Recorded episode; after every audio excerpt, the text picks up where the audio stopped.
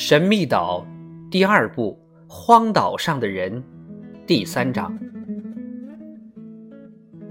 第二天，十月三十号，因最近发生的许多事情，让大家认为必须进行一次认真的踏勘，所以一应出发的准备工作已完全就绪。他们立即带上了食物、工具、武器等必备之物，离开了花岗岩宫。大家决定逆慈悲河而上，小船能行多远就走多远。六点钟时，小船离开河岸，所有的人以及托普都上了船，向慈悲河口划去。几分钟后，趁着半小时前刚涨上的潮水，一船人来到河流的另一个拐弯处，那儿正是七个月前水手编造木牌的地方。过了这个挺尖的拐角之后，河床变宽，向西南方流去。两岸生长着高大挺拔的常绿针叶树，景色十分美。小船在向前划去，两岸的树木在变化着。右岸上生长着茂密的榆树，层层叠叠。榆树是建筑师眼中的珍贵木材，在水中浸泡也不会变形沤烂。另外，还有许多与之同属一科的树木，如坡树，其果实可以生产出极其有用的一种油来。哈勃还发现更远处有木通科植物生长着，其枝条柔韧，经浸泡可以制作绳索。还有一些柿子树，其黑色纹理奇特而美丽。旅途中，小船不时地靠靠岸。记者哈勃和水手除了发现一些野味儿之外，还观察了一些有用的植物，比如梨科野生菠菜、甘蓝属十字花科蔬菜、水芹、辣根菜、无茎等。有些完全可以把籽儿带回去播种。哈勃非常高兴，因为他博物方面的知识之丰富而受到大家的称赞。他掩饰不住自己的喜悦心情，问水手：“您知道这是什么植物吗？”“烟草。”水手只对烟草感兴趣，对其他植物兴味索然。“不是的，彭克罗夫，不是烟草，是芥菜。”“什么芥菜不芥菜的？我只认烟草。万一见到烟草，你可千万别放过呀，孩子。总有一天会找到烟草的。”记者安慰水手：“真有那么一天，我就再不觉得缺什么了。”水手回答说：“他们边说边拔了一些这类植物放到船上去。只有史密斯一人从未下过船，一直在若有所思地观察着。他不时地拿出袖珍指南针，辨认着河流的走向。”有一次上岸时，斯皮莱费了好大的劲儿才捉住两只鸟。这种鸟嘴细长，脖颈也长，但翅膀短，而且没有尾巴。哈勃称它们为雀。大家决定饲养它们，作为未来家禽饲养场的第一批客人。在远西森林时，他们第一次动用了猎枪，因为发现了一只颇似翠鸟的美丽小鸟。我认识这种鸟，水手边说边举枪就射。什么鸟？记者问。我们第一次外出打猎时让它给跑了的那种鸟，水手回答。啄木鸟，哈勃想起来了，说：“确实是一只啄木鸟，羽毛粗硬，带有金属光泽。”水手一枪命中。托普将它叼到船上。与此同时。还猎获六只猩猩鹦鹉，它们与鸽子一般大小，全身披绿，翅膀上有一部分深红色羽毛，冠毛镶有一道白边。它们是被哈勃打下来的。鹦鹉肉很好吃，啄木鸟肉就不敢恭维了，只是水手不愿承认自己的猎物并非美味而已。上午十点，小船划到。距慈悲河口五英里左右的第二个拐角小船停下众人下船到树荫下休息用早餐。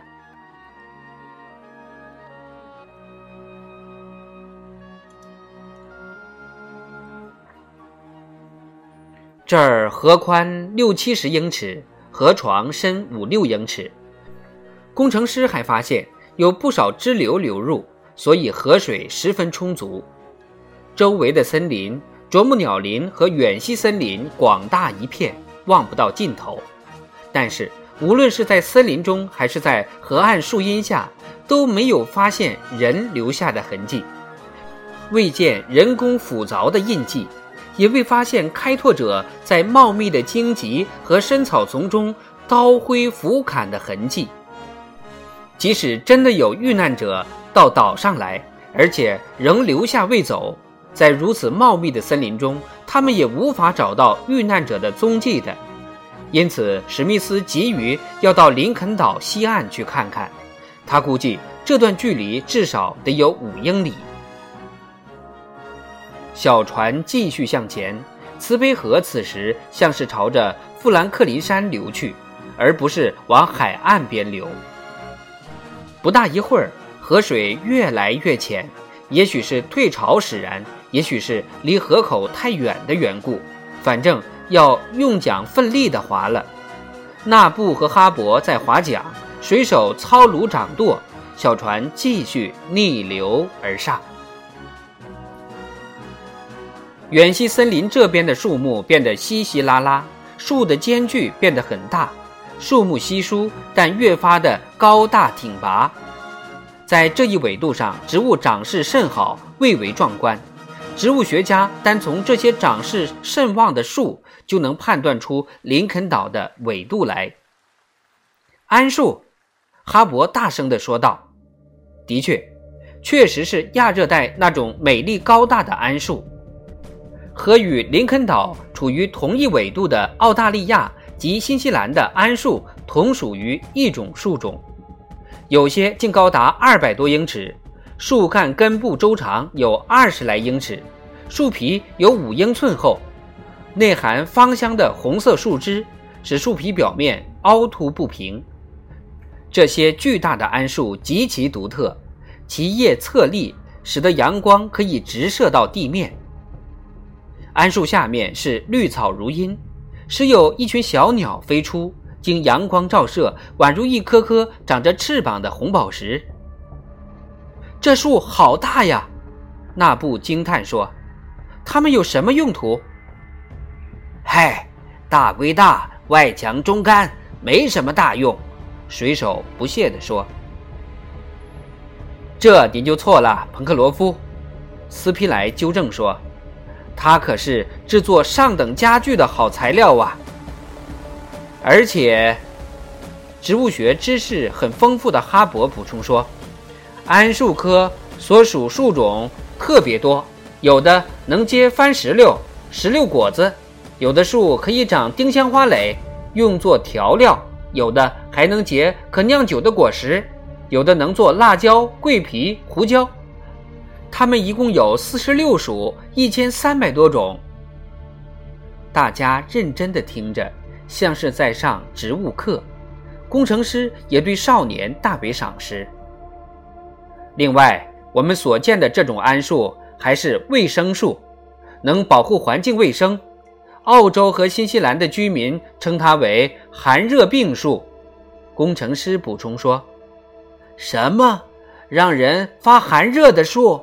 水手问：“不是的，是防止寒热病的。真的？那我可得记录下来。”记者说：“应该记录下来。”斯皮莱先生，桉树可以去除传染疟疾的疫气，这一点似乎已经被证实了。在欧洲南部以及北美的某些地方，土壤中孕育着有害健康的细菌。有人就用这种天然的药物去试验，改良了土壤，当地居民的健康明显的好转了。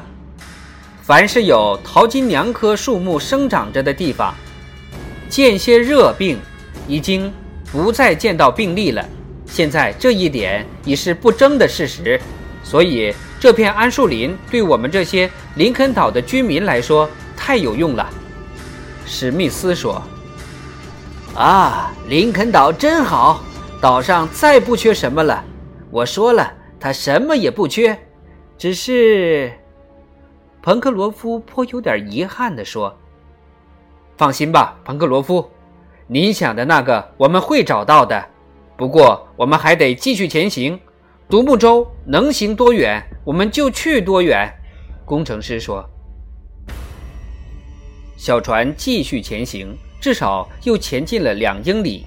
海岛的这一带森林基本上都是桉树，慈悲河弯弯曲曲地向前延伸，两岸全是高高的披绿的斜坡。河里长长的水草和突出的岩石很多，给小船的行进增加了不少的困难。有时桨都无法划，彭克罗夫只好用长篙来撑。河水。在渐渐的变浅，小船快要浮不起来了。日头开始西沉，树木的影子在地上拖得越来越长。史密斯估计一时无法到达海岛西岸，便决定先找地方宿营。他估计此处离海边大概有五六英里。天色已晚，河水又浅，很难继续再走这么长的一段距离。小船仍在穿越森林向前驶去，这时两岸的树木渐渐地多了起来，而且这儿的人烟似乎还挺稠密。水手发现不少的猴子成群结队的在树上跳来跳去，甚至还有两三只猴子胆子挺大的，蹦到小船附近，瞪眼望着这几个他们没见过的动物。他们毫无害怕的表情，只是好奇，仿佛是第一次见到人类。想要捕杀他们，真是太容易了。彭克罗夫很想举枪射击，但被工程师给阻止了，认为没必要进行毫无意义的屠杀。工程师的阻拦是完全正确的。这些猴子也不好惹，又是成群结伙的。你袭击了他们，他们也许会不顾一切的疯狂的对你进行反击。再说，猴子虽也可算是美味，但居民们现在并不缺少食物，何必没意义的浪费火药？四点钟光景，由于河里水生植物的突出的岩石块越来越多，小船行驶起来就更加困难了，两岸越来越陡峭。小船已经到了富兰克林山支脉的底下，离慈悲河源头已经不会太远了，因为该河就是由南坡的许多涧水汇合而成的。再有一刻钟，我们就只好停船了，史密斯先生。”彭克罗夫说。“好，那就停止前进，找地方宿营吧。”彭克罗夫，这儿离花岗岩宫有多远呢？哈勃问：“将近七英里，如果把西北方向的河流弯道也算进去的话。”工程师回答。“那到底还往前走不？”斯皮莱问。“当然要往前走，能走多远尽量走多远。”史密斯说。“明天一早我们就丢下小船，争取两个小时内走到海边。”那样，我们就可以有差不多一整天的时间踏勘西部海岸的地区了。好，就这么定了。继续往前，彭克罗夫坚定地说。不一会儿，小船船底便触到河床底部的石子儿，从上面擦过。此刻，河的宽度已不足二十英尺。两岸大树枝头相连，形成了一个很大的树冠凉棚，使河上光线变得十分暗淡。